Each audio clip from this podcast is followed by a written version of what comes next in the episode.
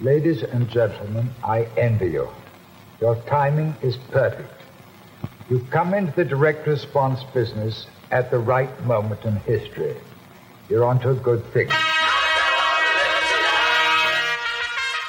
Hey, bienvenido a un nuevo episodio de Marketing para David, un podcast dedicado a vos, David, que estás escuchando y que, como yo, necesitas armas de marketing para diferenciarte y competir con los gigantes de tu industria, los Goliath. Mi nombre es Javier Iranzo y hoy entrevistaré a un Goliath que nos contará cómo es lanzar productos en grandes compañías. Compu Mundo Hiper Mega Red. Antes de presentarlo, si te gusta este podcast, por favor suscríbete y activa las notificaciones para no perderte ningún episodio y además así apoyás al show. Ahora sí, hoy voy a hablar con Rafael Rafo Delgado. Escucha David, Rafo es hoy Chief Marketing Officer o CMO o director de marketing o gerente de marketing en Scotiabank México. Durante sus más de 15 años de experiencia pasó por Scotiabank Perú, Saga Falabella, Belcor y Sony Music con muchos casos de éxito, algunos hicimos juntos. Hoy vamos a aprender cómo hacen las marcas, las grandes marcas, marketing para aprender de ellos. Hola Rafo, bienvenido a Marketing para David. ¿Te presenté bien? Sí, sí, sí. Hola Javier, ¿cómo estás? Mucho gusto. Gracias por tenerme acá. Oh, es un placer tenerte acá tanto tiempo. Me gustaría que cuentes algún dato freak tuyo para romper el hielo. Un dato freak mío es que me enteré a los 24 años que no veía en 3D. Eh, a mí me operaron de la vista desde chiquitito al año y crecí así, sin vista de profundidad. Y me enteré cuando fui a ver a Alicia en el País de las Maravillas y todo el mundo se sorprendía en 3D y yo no veía nada. Es un dato. O sea, si te tiran un pelotazo, por ejemplo, no lo, no lo puedes atajar. No era el mejor en los deportes en el colegio, no era el mejor en los deportes. Con pelota incluida. Sí. Pero sí era bastante bueno. ¿Sabes que Cuando empecé a producir contenido digital, yo lo veía tal cual plano, como se va a ver en la pantalla. Entonces ahí le encontré un truquito. Ah, parecía una debilidad y la convertiste en una fortaleza. Te cuento que la entrevista tiene secciones. Tiene una de Fuck una relativamente nueva que es la de Hacks, el ping pong, la máquina del tiempo, pero ahora vamos a empezar con algo más tranquilo. ¿Qué respondes cuando en una fiesta, en un carrete, alguien te pregunta, hey, Rafo, ¿qué cojones hace un Chief Marketing Officer en un banco como Scotiabank? Es interesante mi entrada al banco porque yo entré más que nada por la transformación digital. De hecho, toda mi experiencia ha sido en, marketing digital desde que empecé. Y nada, yo la verdad no, no me imaginé pertenecer sobre todo a organizaciones tan tradicionales, digámosle. Y la verdad que ha sido súper retador, pero un, un, camino bien interesante el transformar la forma de hacer las cosas. El marketing que tenemos hoy no es el marketing de hace 10 años ni, ni antes. Eh, entonces creo que ha sido para mí lo que hago ahí yo es, es transformar.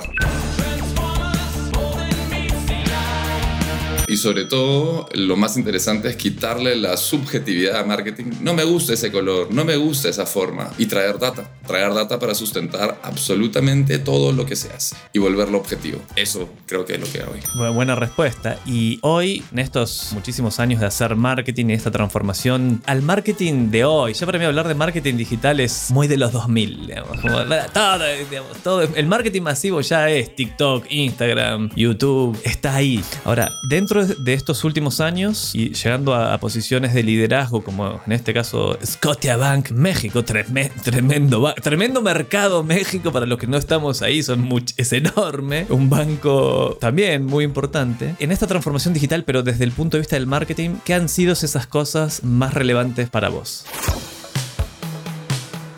Creo que lo, lo principal ha sido el tema de la venta online, que muchas veces a veces no se considera marketing parte de, pero marketing ya no es solamente comunicar y esperar que se den las ventas, sino es continuamente optimizar lo que estamos haciendo para mejorar la cantidad de ventas que estamos haciendo. Muchas veces en algunas compañías este, he recibido una cara de sorpresa del lado comercial diciéndome, pero esto es una fórmula matemática. Le digo, sí, literalmente es una fórmula matemática visitas por ratio de conversión, por ticket promedio, te da ventas.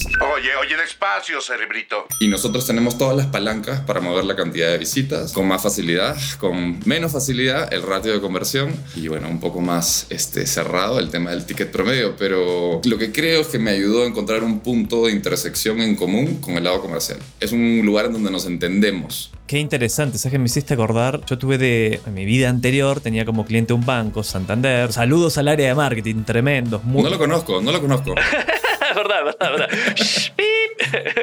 otro, otro banco, un banco importante acá en Chile. Y me acuerdo yo además, siempre que, no sé, me ganaba un cliente, trataba de consumir obviamente los productos de ese cliente. Y por supuesto me cambié de banco y pasé a ese banco que no vamos a nombrar. y después de un tiempo de hacer, claro, de controlar la palanca, como decís, de el tráfico, de mandar tráfico, tráfico, tráfico, tráfico. Yo como entraba al sitio web y veía mi experiencia de usuario, digo, decía, pero esto es terrible para la... Esto está, está, ustedes se la están farreando. Si quiero sacar un crédito va a hacer 80 clics, estos son trabas todos lados, está repleto de fricción. Digamos, si esto uno se va al mundo, digamos, de las aplicaciones digitales, lo tiene mejor resuelto. Esto podría mejorar las ventas simplemente si me sacaran esta traba acá en el proceso. Así que eso, vos como marketing, también estás involucrado en optimizar la tasa de conversión, entonces. Así es. Así es. Yo creo que el tráfico es algo que podemos regular muchísimo, pero la calidad del tráfico es algo que no lo podemos hacer solos desde marketing. Dependemos desde el área de analytics para que nos puedan hacer modelos de propensión y medir un poco la atribución de todo lo que estamos trayendo y ver cómo es esa calidad de tráfico finalmente. Eh, lo interesante de bancas es que no es comprar zapatos, no es comprar televisores, es comprar productos que luego, dependiendo del comportamiento del usuario, del cliente, van a tener mayor rentabilidad o menor rentabilidad. ¿no? Como una tarjeta de crédito. Si saco la tarjeta de crédito no la uso, al banco no le sirve. Pero si saco la tarjeta de crédito y le uso, uso recurrente, ahí se empieza a generar la, el revenue que estamos buscando. Y ahí, dentro de, digamos, de, esta nueva cultura, de, de, estos nuevos desafíos, como transformador, en realidad tu cargo es transformador hacia el marketing digital, cuando tienen que lanzar un producto, y eso me interesa muchísimo, es, ah, mira, tenemos un nuevo producto que es la tarjeta Roblox, para que consumas eh, Roblox o pavos en, estoy inventando cualquier cosa acá, pavos en Fortnite, apuntado a una audiencia más joven. Ok, hay que lanzarlo al mercado. ¿A quién vamos a llamar? A Rafo, obvio. Hey, Rafo, tenemos que lanzar este producto. ¿Qué haces desde ahí? De hecho, al ser un equipo grande, trabajando remoto y trabajando con demasiados, muchos stakeholders internos, tuvimos que armar un proceso. Tuvimos que armar un proceso claro que tiene como gates o gatekeepers o llaves en cada una de las etapas para poder pasar a la siguiente. Te cuento rápidamente cómo es nuestro proceso este, y ahí cualquier pregunta me, me dices. ¿no? Nuestro proceso cuenta en cinco fases. Discovery, Define, Design, Develop y Evolve. Discovery es poder entender la problemática y definir un alcance. En el Define, ese alcance definido, vemos cómo se consolida con los presupuestos, con la, con la oferta de valor del producto. Y en Design ya entramos al diseño de piezas, a la elaboración de planes de medios, aterrizamos un poco la propuesta. Finalmente, en Deliver hacemos el lanzamiento y en Evolve está toda la reportería y optimización de, de la campaña. Acá te estoy hablando de la campaña más compleja, que requiere más apoyo y que tiene tiene bastante tiempo para poder pasar por estas cinco etapas. Nosotros normalmente, bueno, para serte honesto, en Scotiabank Canadá pasábamos por estas cinco etapas en un lapso de seis meses. En México pasamos por estas cinco etapas en un lapso de tres. Entonces estamos yendo a una velocidad bastante más rápido. Pero lo importante acá, que de hecho es algo que aprendí de ti, Javi, cuando trabajaba contigo hace siete años atrás, es la importancia de los check-ins. No te vayas con un brief, desarrolles todo y regreses a entregar el producto entregable final. Sino ten check-ins en cada cierre de tus etapas para asegurarte que estás avanzando correctamente para evitar los terribles reprocesos y retrocesos que a veces nos han pasado. Ay, que se me llenó el corazón de alegría con ese, comentario. Porque, escucha, David, esto hoy lo aplico al día de hoy. Yo, además de tener un podcast, tengo una agencia. Y en la, en la vida anterior, los retrabajos te matan porque es ineficiencia. Aparte, genera insatisfacción del cliente de no, no es eso, no, no pasa con él, no, ah, no, no era lo que queríamos. Y genera un costo enorme del lado de la agencia que está armando cosas que no sirven y todos se frustran y es terrible. Entonces, yo lo aprendí de las metodologías ágiles de este Lean Startup. Básicamente, mira, desarrollar lo mínimo viable como para el cliente sepa o tu audiencia sepa por dónde va. Y si eso está ok, eso está check, ahí seguí avanzando, no sigas invirtiendo horas. Y eso en contraposición de, ah, ok, ya entendimos, Rafa, lo que hay que hacer. Danos dos semanas que volvemos con una super campaña. Y volvés a las dos semanas, que igual se trabajó la noche anterior, y decís, no, no era eso. Acabamos de perder dos semanas. Y ahora, siguiendo con ese proceso, es, ok, ya llegamos a, tenemos qué queremos comunicar, lo voy a hacer medio desordenado, pero, pero es lo que me salta a la mente como en mi curiosidad. ¿Cuáles son tus canales así de, mira, vamos a probar cosas nuevas, pero lo que no vamos a cambiar es ta, ta, ta y ta? ¿Hay algunos canales que te, de cabecera? Sí, yo creo que ahí lo más importante, sobre todo antes de escoger los canales, es la estrategia de cómo vas a mover los diferentes medios, ¿no? Medios propios, medios pagados y medios ganados. Medios propios tiene que ser lo que te activa siempre y por lo general para nosotros es como iniciamos y cerramos la campaña. Con medios propios estoy hablando de nuestras propias redes sociales orgánicas, email, información en web e incluso dependiendo del tipo de, de compañía, también hay medios propios offline. En el banco nosotros aprovechamos los afiches o pósters en las sucursales, oficinas, agencias, como le digan, en los diferentes mercados. También aprovechamos nuestras pantallas de video muchísimo, este, que tienen muchísimas vistas. O sea, la gente mientras espera consume ese, ese, ese video. Y luego, un poco para responder sobre todo tu pregunta, ya cuando entramos a medios pagados, actualmente para mí ningún medio offline es un medio must todos los medios offline entran a una revisión. Los que sí son medios más eh, son nuestros medios digitales, principalmente la red de Google, Facebook e Instagram. Y por ahí LinkedIn se ha vuelto muy, muy, muy importante para nosotros, sobre todo por el tema de, de la afinidad que nos trae en mucho lo que es Open Market. Pero ¿por qué Facebook y Google? Porque mucho de lo que hacemos en el banco va orientado a clientes o a personas muy parecidas a nuestros clientes. Entonces el hecho de que nos permita subir listas de contacto para poder targetearlos a ellos, o gente parecida a ellos, nos trae CTRs y otros KPIs que nos dicen que estamos en el camino correcto con el targeting este, siempre. Entonces esos son como los de cabecera. Y antes de meternos a los medios ganados, buena segmentación de medios, los que te pertenecen, los que vas a pagar y ahora vamos a hablar de los ganados. ¿Qué pasa con TikTok? ¿Qué pasa con TikTok? Te, te, confieso que yo como usuario he usado TikTok solamente para ver los últimos creo que cuatro años y recién he empezado a producir contenido. Tengo como la creencia, no sé de dónde se me quedó esto, pero no publicites un canal en una red social en donde no tienes presencia. ¿No? Entonces, por ejemplo, yo era muy reacio en otra compañía donde estaba de publicitar en TikTok o en LinkedIn si no tenía una presencia, porque finalmente cuando tú ves algo nuevo de publicidad y luego vas al canal a ver un poco qué más te cuenta y no encuentras contenido, dices esto, como te, te desconvence. Nosotros no hemos entrado al mundo de, de, TikTok principalmente por el enfoque que tenemos en el target group que, que tenemos, ¿no? que son mayores de 45 años. Entonces, claramente TikTok capaz no es el lugar para, para encontrarlos. Pero sí veo muchísima oportunidad y sobre todo a mí lo que más miro que me interesa es cómo está cambiando la forma que consumimos contenido. Uso la palabra más peruana creo que tengo. Alucinante ver cómo un medio está cambiando los contenidos de todos los demás medios alrededor, incluso los medios off.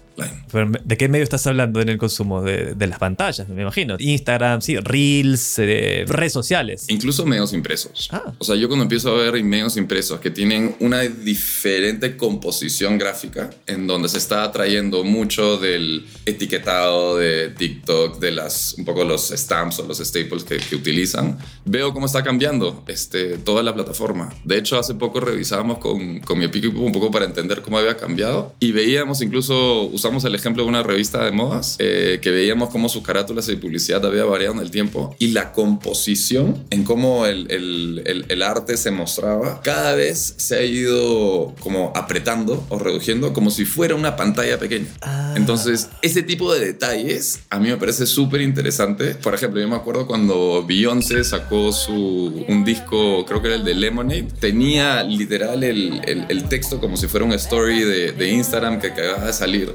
Me parece realmente alucinante cómo los medios off se están adaptando porque nosotros ya nos estamos acostumbrando más al consumo de los medios online, particularmente los de redes sociales. Re interesante, voy a agregar algo ahí que es mi obsesión del minuto y hablando, conectando como cómo las redes sociales están cambiando nuestra manera de consumir, obviamente ya hace rato contenido, pero lo voy a llevar al extremo o al punto de vista del marketing, que es captar la atención. El contenido que no te capta la atención pasa desapercibido y pasaste el dedito y chao. Y una marca que hace publicidad o hace contenido y pasa desapercibida, para eso no la hagas, no, no, valió nada si nadie lo vio. Fue una campaña confidencial, pero no, no, no te sirve. Entonces, nosotros que ahora consumimos TikTok, Reels, Shorts en YouTube, que son contenidos de muy corto, de un minuto principalmente, el poder compactar contenido en un minuto y hacerlo entretenido y, captar la atención hacen que si te vas a Netflix o, u otra plataforma y empezás a ver una serie y dices, oh, no captó mi atención en los primeros uh, minutos, nada, voy a ver otra cosa. Apagás la tele, abrís el teléfono y te metes a TikTok. yo soy adicto a TikTok, tuve que ponerle el bloqueo. Eh. Che, TikTok, bloqueámelo a una hora porque si no,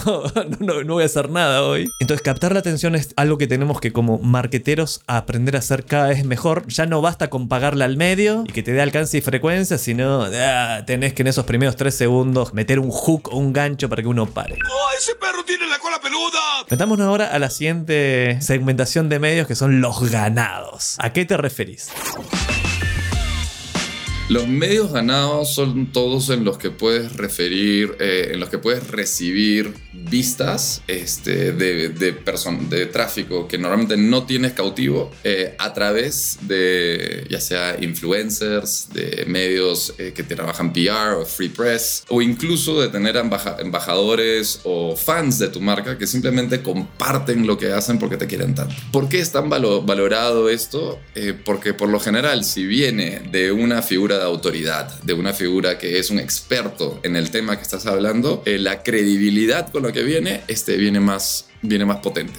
Entonces ahí justo conectando con lo que comentabas de, del tema del contenido y los medios, el tema de, la típica pelea de qué es más importante, contenido o distribución, creo que los medios ganados son los que realmente representan la perfecta unión de ambas, en donde el contenido eh, de impacto vive en el medio de afinidad. Y eso es lo que hace que el, público lo reciba mucho mejor. De hecho, retractándome un poquito de lo que te decía antes, cuando tenemos medios ganados en una campaña, por lo general lanzamos primero medios ganados, incluso antes de medios propios. ¿Por qué? Porque nos ayuda a que se reciba mucho más natural y orgánica eh, la comunicación. Ya luego vamos sentando los medios propios este, para seguir activando los medios ganados, pagados perdón, para poder amplificar todo eso que ya se logró. y esa estrategia de un gigante, que es un gigante David, es súper válida para nosotros, los David.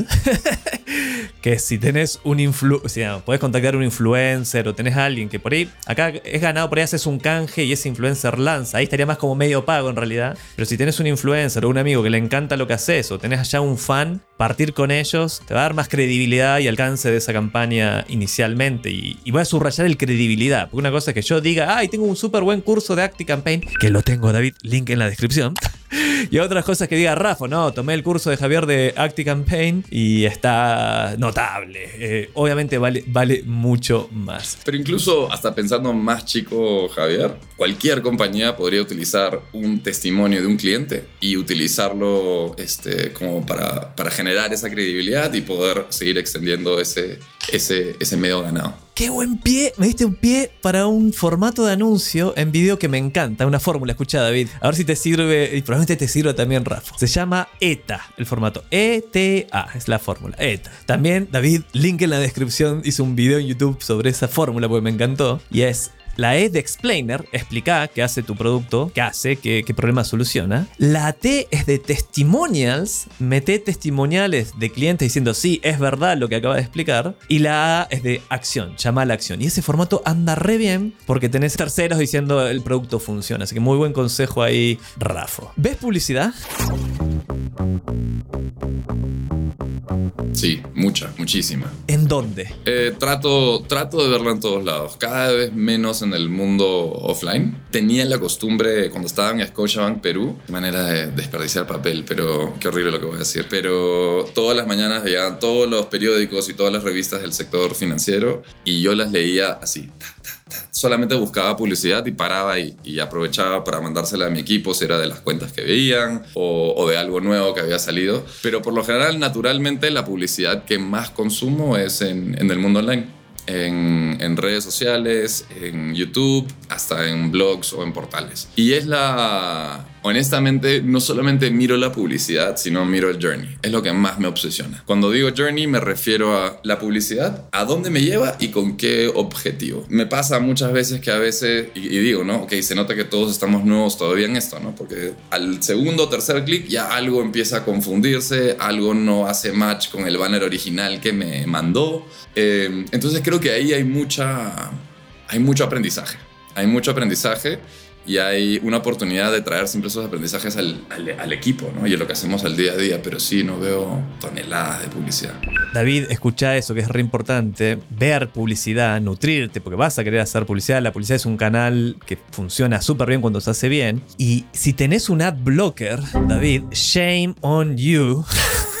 desactiva tu ad blocker y ve anuncios, pero velos con ese propósito de ver cómo se están haciendo, poder hackearlos, es decir, entender la formulita. Ah, mira, me llamó la atención porque, mira, pusieron todo era color y este lo hicieron blanco y negro, entonces me detuve, o qué bien que estaba el llamado a la acción, o el rostro que usaron. Sí, es muy bueno ver publicidad. Y ahora, conectado con eso, porque no tenés un ad blocker, eh, asumo, Rafa, no, no, si no, no, no, no.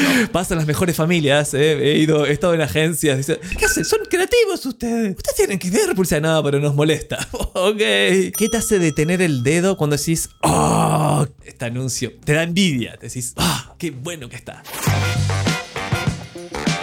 De hecho, primero te voy, a a contar, un ejemplo que me pasó ayer, que me hizo pensar en todos mis amigos que tienen sus adblockers y que se quejan de la privacidad y todo eso. Y yo la verdad amo el remarketing, amo todo lo que me ocurre y te voy a dar un gran ejemplo. Ayer estaba buscando, hace tiempo que estaba como esperando para comprarme un, maletín que quería comprarme. Y no lo encontré cuando me fui de viaje eh, y lo encontré online y dije, ok, no voy a gastar ahorita. Entré ayer y ya no estaba. Ya no estaba el maletín que hace meses estaba buscando. Ya bueno, me resigno, lo dejo y a las dos horas me sale una publicidad de otro portal multimarca que justo tiene la marca que estaba buscando y coincidentemente tiene el maletín. Jamás hubiera encontrado ese portal por mi propia cuenta. Es la magia del marketing digital que sí, a veces se pone un poquito creepy, pero también tiene, tienes ayuda. O sea, finalmente la gran controversia o complejidad del Internet es la demasiadas opciones que tenemos en,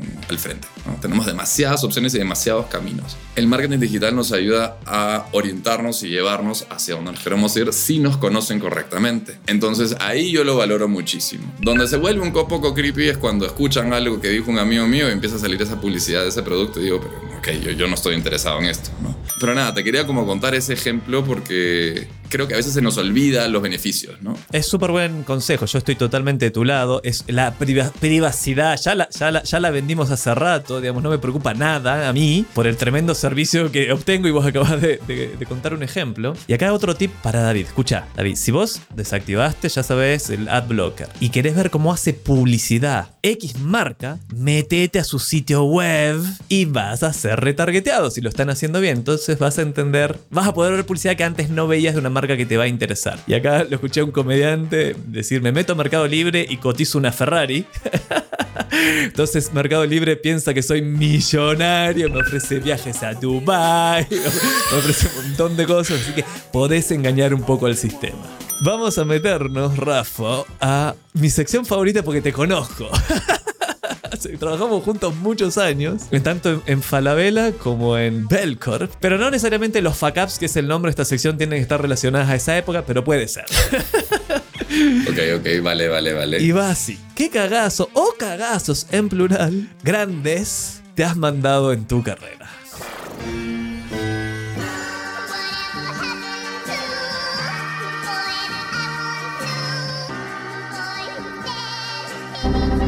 Voy a contar el que, el que hasta el día de hoy me, me persigue en, en mis pesadillas. Era que octubre, noviembre del 2015 y entrábamos a la campaña de Navidad, la campaña más importante de cualquier retailer en todo el año. Eh, obviamente, claro, el e-commerce tenía su, su, objetivo, su campaña, pero también había un objetivo de branding. ¿no? Y queríamos hacer algo distinto. Y salió una idea increíble que iba muy con el concepto de la campaña, que era de este, agregar las fotos eh, y personalizar tu papel de regalo con tus fotos de tu familia, de tus amigos y poder contar una historia con ese papel. Y bueno, sonaba lindísima la, la idea. Tanto así que el gerente general y todos nos entusiasmamos mucho. Pasamos de la idea de solamente como, como contratar este pop-up a comprar máquinas de impresión industriales y ponerlas en las tiendas porque ya nos vimos como súper estratégicos y esto va a servir para Navidad, para el Día de la Madre, el Día del Niño, el Día del Padre, para todas las festividades. Dos semanas antes de lanzar esta campaña, eh, la ley de privacidad de datos entra en rigor en Lima, Perú, y nunca se nos ocurrió que una imagen o tu cara contaba como un elemento de dato personal. ¿Qué tuvimos que hacer? Pasamos de cuéntale la historia más maravillosa de tu amistad, tu relación, eh, lo que sea, al selfie papel. Solamente puedes este, subir fotos a tu papel, ya sean tuyas o de tus mascotas, porque nadie tiene derecho a entregar el consentimiento de los datos personales de otras personas. Incluso todo el tema este, que teníamos alrededor de los hijos, los niños y ponerlos en las fotos, todo tenía que irse porque ahí tenía que tener el consentimiento de los dos papás, cosa que era demasiado complicado generarlo en el punto de venta. ¿Por qué fue un fuck up? Porque claramente el resultado la gente no entendía, ¿por qué voy a mandarle a alguien un regalo solamente con mi cara puesta por todos lados? Este, igual funcionó, era interesante, pero perdió mucho de la fuerza con la que, con la que empezó ¿no? y con la que venía la, la idea. Y para mí fue como un gran up por el tema de, de, nunca había considerado todos los elementos de los datos personales. ¿no? Para mí siempre era como nombre y DNI y eso es como que lo más... Eh, lo que más tienes que cuidar. Pero la verdad que tienes que cuidar absolutamente todos los datos del cliente usuario. ¿Y era eh, predecible o previsible eso? ¿O nada? ¿Salió la ley, nadie esperaba, ya, ok?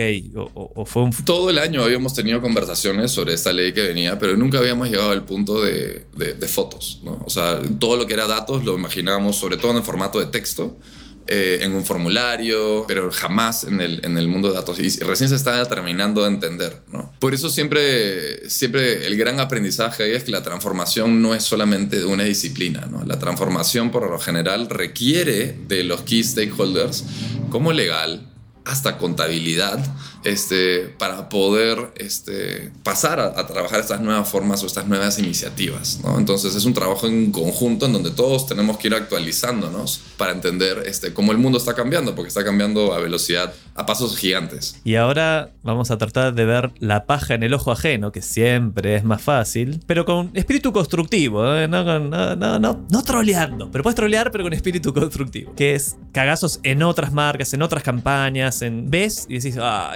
Ah, ah". Mira, lo primero que se me ocurren es lo que te cuento del, del journey, ¿no? O sea, cuando hay, hay detallitos sencillos, como cuando digo, si te van a pedir un código numérico, ¿por qué no te cambian el teclado a solo numérico, ¿no? O sea, son detallitos de usabilidad o, o temas del journey que, que te sorprenden me voy a referir a una de mis antiguas compañías, pero no voy a decir cuál. Y esto fue cuando yo ya me salí, que fue una campaña de colchones. Fue una campaña de colchones complicada y como siempre en el retail vas muy rápido. Y bueno, hubo un incidente en donde muestran a una persona negra de, color que llega a interactuar al, corto del, comercial que se estaba haciendo y en la edición este, se muestra a la persona y luego se hace un comentario sobre que el colchón no guarda olores. Eh, la forma que se editó no era lo mismo que se reflejaba en el guion y por alguna razón todas las personas involucradas no vieron el link que sutilmente estaban bueno, ni siquiera sutilmente, muy directamente estaban mostrando. Se lanzaron al mercado y los ataques de racismo empezaron con una fuerza. Claro, yo tenía todas mis alertas todavía a esta compañía antigua, entonces me salía todo y veía cómo crecía esta ola terrible. La verdad que se les costó muchísimo recuperarse de esto porque además habían incidentes previos relacionados al racismo nunca tan fuertes como este. Pero ahí está la importancia de siempre traer ojos diversos a la mesa, que puedan ver el guion de diferentes perspectivas y puedan captar esas quizás sutilezas, aunque en este caso no lo era, para poder prevenir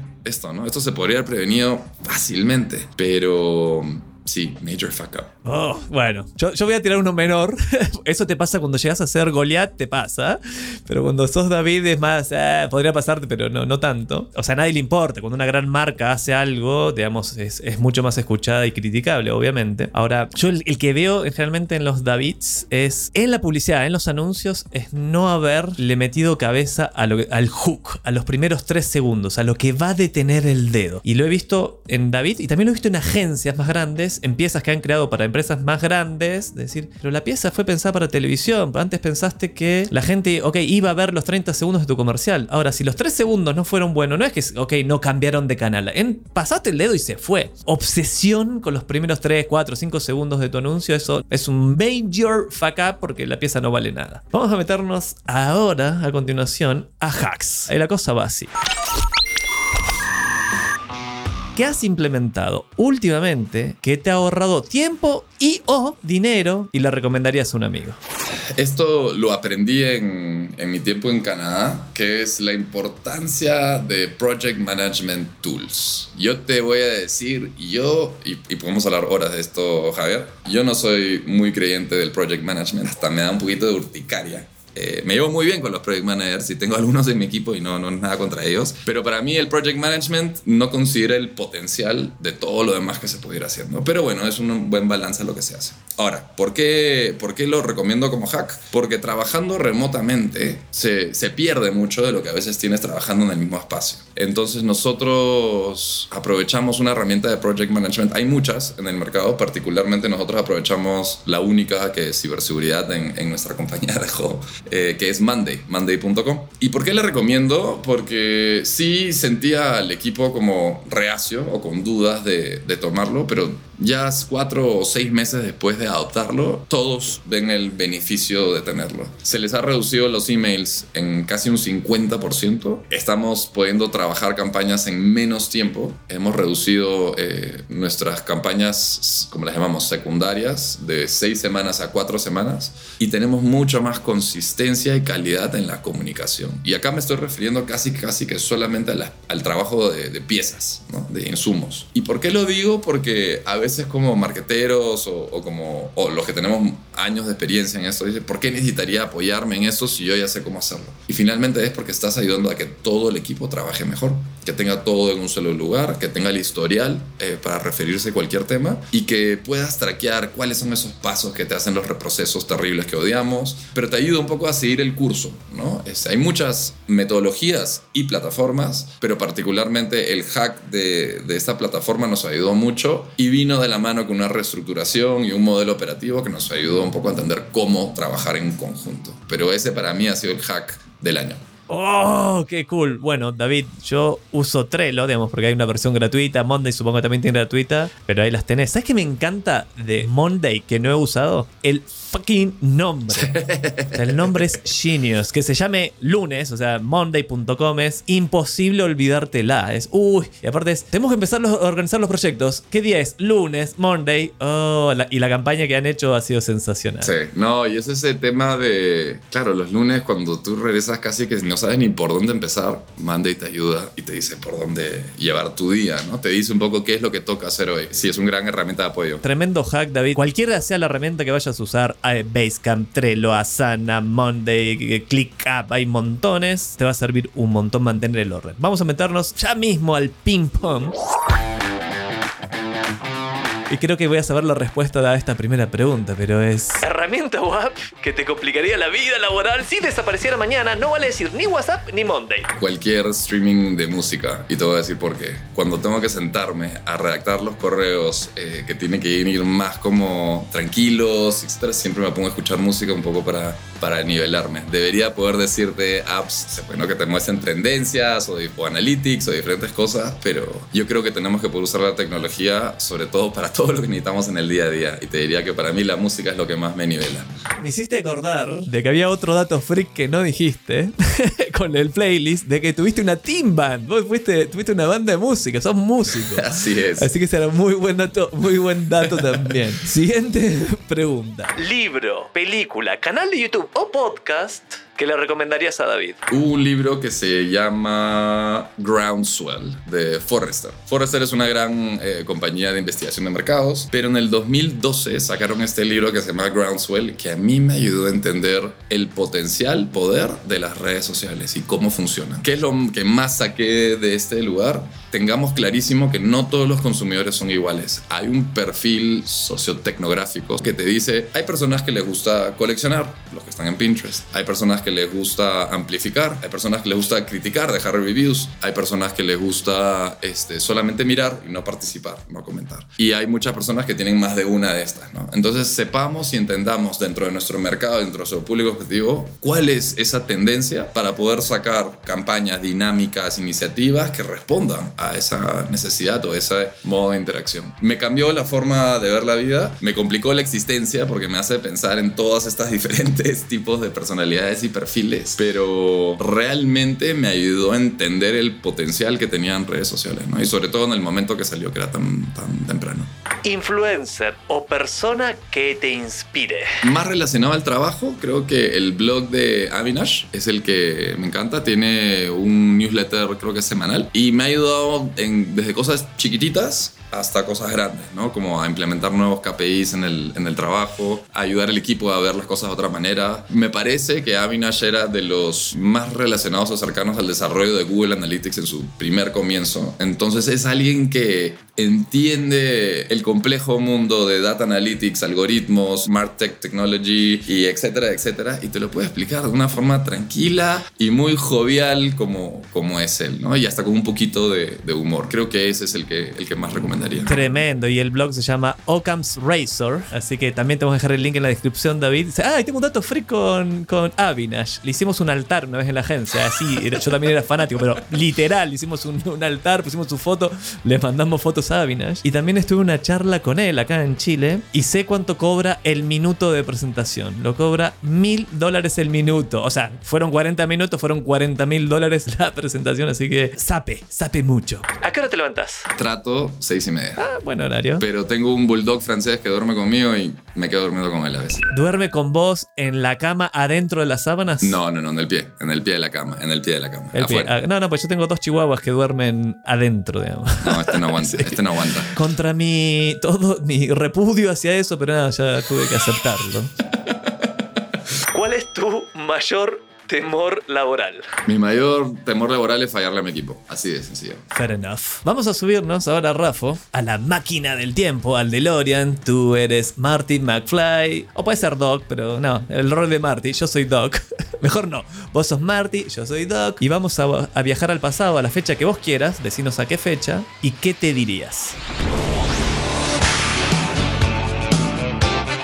Cuando yo estaba, yo me fui a hacer mi maestría en Nueva York en el 2008, eh, que justo calzó con la caída de la industria en donde estaba, que la industria de música, y el país estaba pasando por una recesión económica bastante complicada ¿no? en Estados Unidos. Entonces fui el 2008 con miras a poder quedarme trabajando allá, sacar una visa de trabajo y quedarme ahí. Sin embargo, la visa inicial que tuve venció y no tuve cómo renovarla y regresé a Perú en el 2011 eh, a buscar trabajo y, y renovarme e inventarme. Me tomó tiempo entender esto, pero creo que fue lo mejor que me pudo haber pasado porque me ayudó a prepararme con todos los skills que quizás me faltaron en ese momento para poder lograr la visa y quedarme. Y me motivó mucho a sentarme y entender eh, todo lo nuevo que había para poder este, asimilarlo y que sea, que sea parte de mi toolkit de, cosas. ¿Por qué te digo eso? Porque sí marcó un gran hito como de fracaso personal o profesional en mi carrera y hoy lo tengo súper, súper, súper presente porque creo que sin ese empuje o sin ese dolorcito no estaría donde estoy hoy. Ahora, en ese mismo momento, nos volvemos a subir al DeLorean y ahora viajamos al 2032, 10 años en el futuro. ¿Cómo te gustaría encontrarte?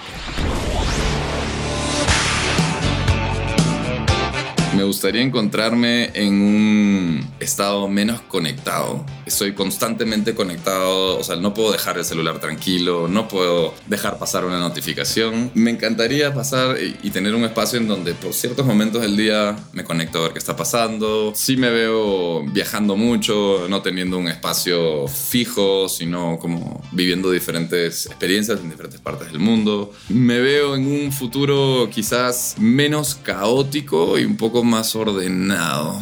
Ojalá que la tecnología y las personas que son las que operan la tecnología nos lleve, nos lleve ahí. Tranquilo. E, para ese entonces, 10 años, la inteligencia artificial va a haber tomado el control de todo. No vamos a tener que decidir nada. Nos van a alimentar, la salud va a estar bien. Eh, solo nos va a quedar danzar, escribir poesía, pintar.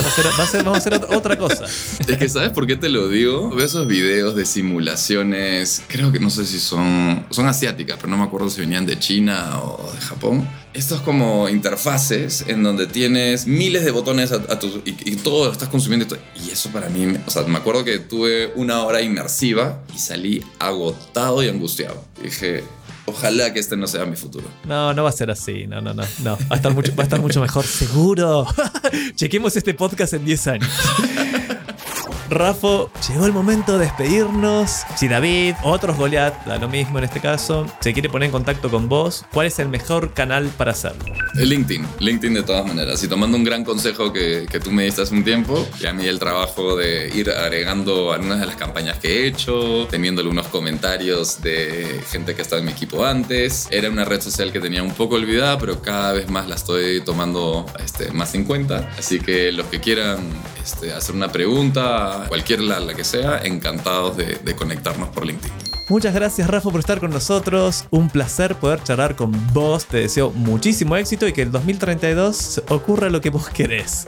Llegó el momento de despedirnos del episodio de hoy. Sí, lo sé, se hizo corto. Gracias por haberme acompañado hasta acá con esta espectacular historia. Gracias por escuchar Marketing para David. De este lado del micrófono te habla Javier Iranzo y del otro está Delphi Cioane y Salva Luca en la producción y Mauro Sucho en la edición. Puedes escribirme con consultas o comentarios sobre este episodio a mi mail javier.iranzo.com y en mis redes sociales con el mismo nombre.